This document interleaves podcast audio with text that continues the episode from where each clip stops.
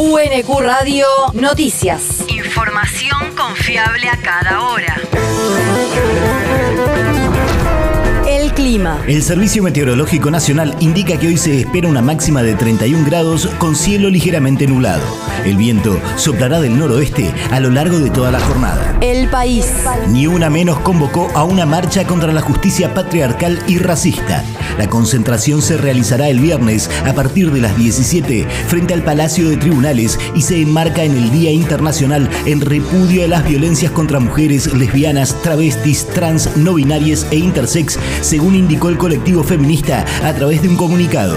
Entre los principales reclamos destacaron que el sistema judicial respalda a través de la jueza Silvina Domínguez que cuatro mujeres mapuches continúen presas y que ese mismo sistema protege y sostiene las raíces más profundas del patriarcado, protegiendo a abusadores de menores, persiguiendo a las que denuncian y haciendo de los chicos y chicas objeto de propiedad. La región. Presentaron un proyecto de pensión para personas trans víctimas de violencia institucional. Nouvelle. La ministra de Mujeres, Políticas de Género y Diversidad Sexual, Estela Díaz, presentó ayer en la Cámara de Diputados bonaerense el proyecto de ley que establece la creación de una pensión graciable mensual y vitalicia para las víctimas de violencia institucional por motivos de género en la provincia de Buenos Aires. El proyecto de ley que impulsa el gobierno de Kisilov también garantiza el acceso a una cobertura de salud del Instituto de Obra Médico Asistencial para todos sus beneficiarios. Podrán acceder a aquellas personas mayores de 40 años que hayan sido detenidas, privadas de su libertad o sancionadas o penadas con multa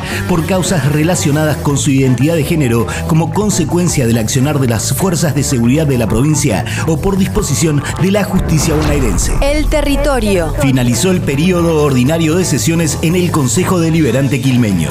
En la última reunión legislativa del año quedó establecido que los cuerpos de bomberos voluntarios del distrito quedan autorizados a realizar inspecciones en locales que soliciten habilitación municipal y que los titulares de comercios deberán presentar en forma anual la declaración jurada de habilitaciones, final de obra e informe técnico refrendado por los servidores públicos. También se creó el registro local único de fleteros del partido de Quilmes y se prohibió la habilitación municipal de oficinas y negocios inmobiliarios bajo la forma de representación de franquicias, licencias o marcas. Por último, se aprobó sobre tablas el pedido de prórroga de la emergencia en seguridad pública y de la emergencia sanitaria y ambiental por 12 meses. El mundo. México suspendió la cumbre de la Alianza del Pacífico. El mandatario azteca Andrés Manuel López Obrador decidió ayer cancelar la reunión que debía realizarse los próximos 25 y 26 de noviembre en la capital mexicana debido a la negativa del Congreso peruano a permitir al presidente Pedro Castillo a realizar el viaje. Según López Obrador, la idea es trasladar el encuentro a Lima para hacer el traspaso de la presidencia pro tempore del organismo al mandatario peruano durante la primera semana de diciembre. La universidad. Nuevos convenios de la segunda etapa del Plan de Infraestructura Universitaria.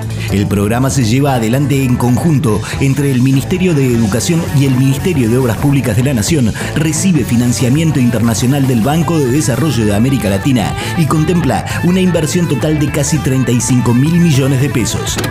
Firman varias universidades convenio con, con el Estado Nacional, Jaime Persic, ministro de Educación de la Nación. con, con el ministro de Obra Pública, con Gabriel, con nosotros, para hacer edificios que además de, de ser eh, obras muy esperadas por todas las universidades, es la continuidad de un programa que se está dando, ¿no?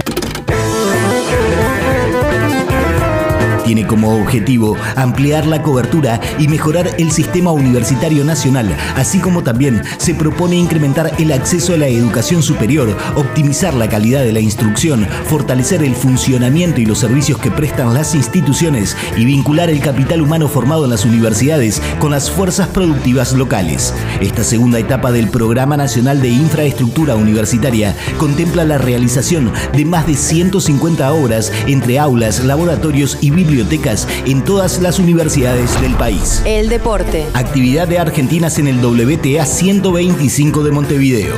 La marplatense Solana Sierra jugará en el inicio del torneo uruguayo ante la francesa Leolia Gengen, mientras que Martina Capurro Taborda lo hará frente a la francesa Harmony Tan. Julia Riera hará lo propio ante la española Yvonne Cavalier Reimers. El WTA 125 de Montevideo se disputa sobre superficie de polvo de ladrillo y otorga premios premios por 125 mil dólares. UNQ Radio te mantiene informado. Información confiable a cada hora. UNQ Radio, la radio pública.